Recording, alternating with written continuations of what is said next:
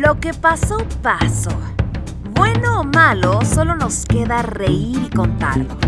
Porque si hay algo que le encanta a la vida es callarnos la boca.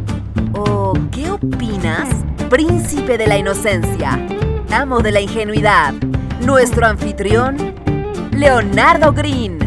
¡Comenzamos!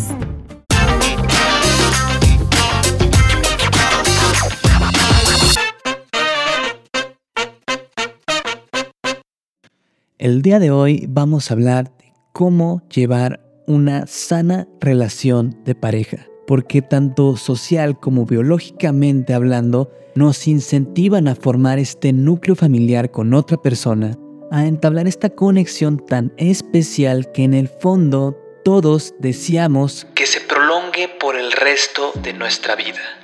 Y es que dejando de lado los malos amores que son totalmente necesarios para nuestro aprendizaje, vamos a tocar una serie de puntos que considero son clave para poder entablar, mantener y sobrellevar la vida con tu pareja. Y creo que el primer punto es el más temido por muchos y es aprender a amar la monotonía. Y es que es un cambio completo de chip porque durante tu juventud estás en la época del descubrimiento, de las experiencias, de querer ver más, de no saber qué va a seguir mañana. Y cuando logras entablar una relación sana con una persona, es totalmente lo contrario. Tú deseas y anhelas que cada mañana y cada nuevo día esté ahí. Y ojo, con esto no estoy diciendo que te vas a cerrar a vivir nuevas experiencias, pero sí vas a crear una consistencia, una estabilidad que antes no tenías y en principio te puede asustar, porque vas a empezar a conocer cuestiones de tu persona que no aparecían antes de que encontraras la tranquilidad en tu corazón. Por eso es común que cuando una persona que es muy fiestera encuentra el amor, se calma, porque realmente la fiesta no refleja su ser, refleja su búsqueda. Que una vez ya completada, la fiesta pasa a segundo plano porque ya cumplió su propósito, que era ese instinto de supervivencia por conocer más personas hasta llegar a la indicada. Entonces, aprender a amar la monotonía considero que es fundamental porque te da la estabilidad de saber que siempre vas a poder contar con esa persona que tú elegiste y que ella te eligió a ti. El segundo punto clave es el perdón. Hay una frase muy bonita de un libro que se llama Cómo hacer que te pasen cosas buenas. No recuerdo el nombre de la autora, pero me encantó, ¿no? Y básicamente dice lo siguiente. Perdonar es echarte un clavado al pasado y regresar sin dolor. Considero que una amplia capacidad de perdón por ambas partes es fundamental, porque como seres humanos, no estoy diciendo que sea tu intención, pero es normal que hagas cosas que vayan a lastimar a la otra persona y viceversa. Y si no existe esa capacidad de perdón, siempre van a existir problemas que van a parecer inmensos cuando realmente basta con simplemente olvidar, procurar que no se repita y continuar siendo felices. Y muchos podrán escuchar esto y pensar, ah, pues qué fácil suena. Bueno, para eso requerimos el tercer punto clave, compromiso. Y el compromiso, más que ser una obligación o algo negativo, tiene que verse desde la siguiente perspectiva.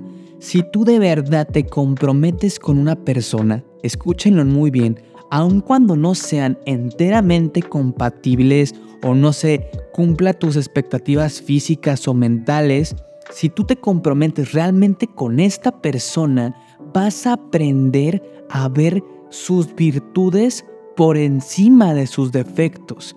Y quiero que entiendas que eso va a generar un efecto extraordinario en la otra persona, porque imagínate que tú estás con alguien que todo el tiempo te está resaltando lo bueno que eres en algo o lo buen corazón que tienes para cierto trato con las personas, pero lo hace todos los días de tu vida. ¿Qué va a pasar?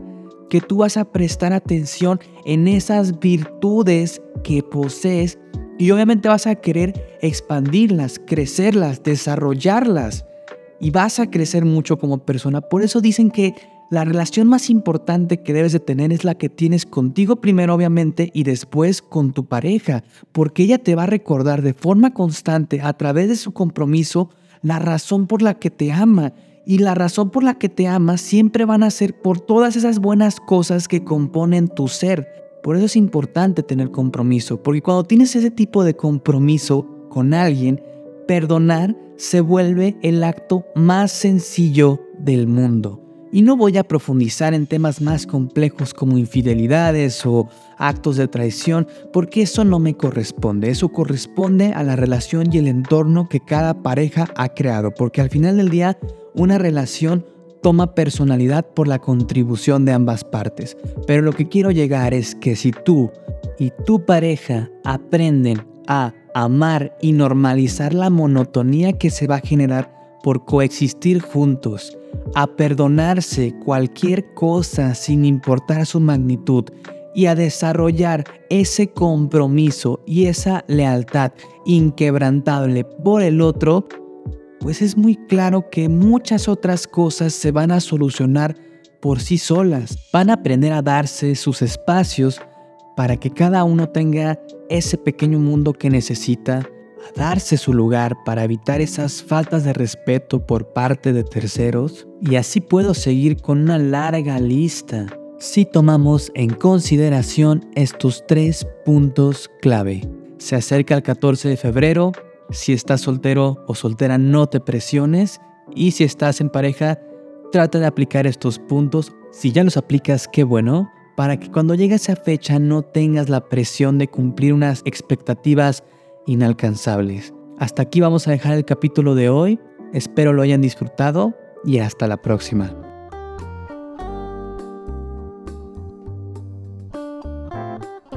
Es todo por hoy. Contáctanos en podcast.leonardogreen.com o búscanos en redes sociales como Leonardo Green y cuéntanos tu historia. ¡Hasta la próxima!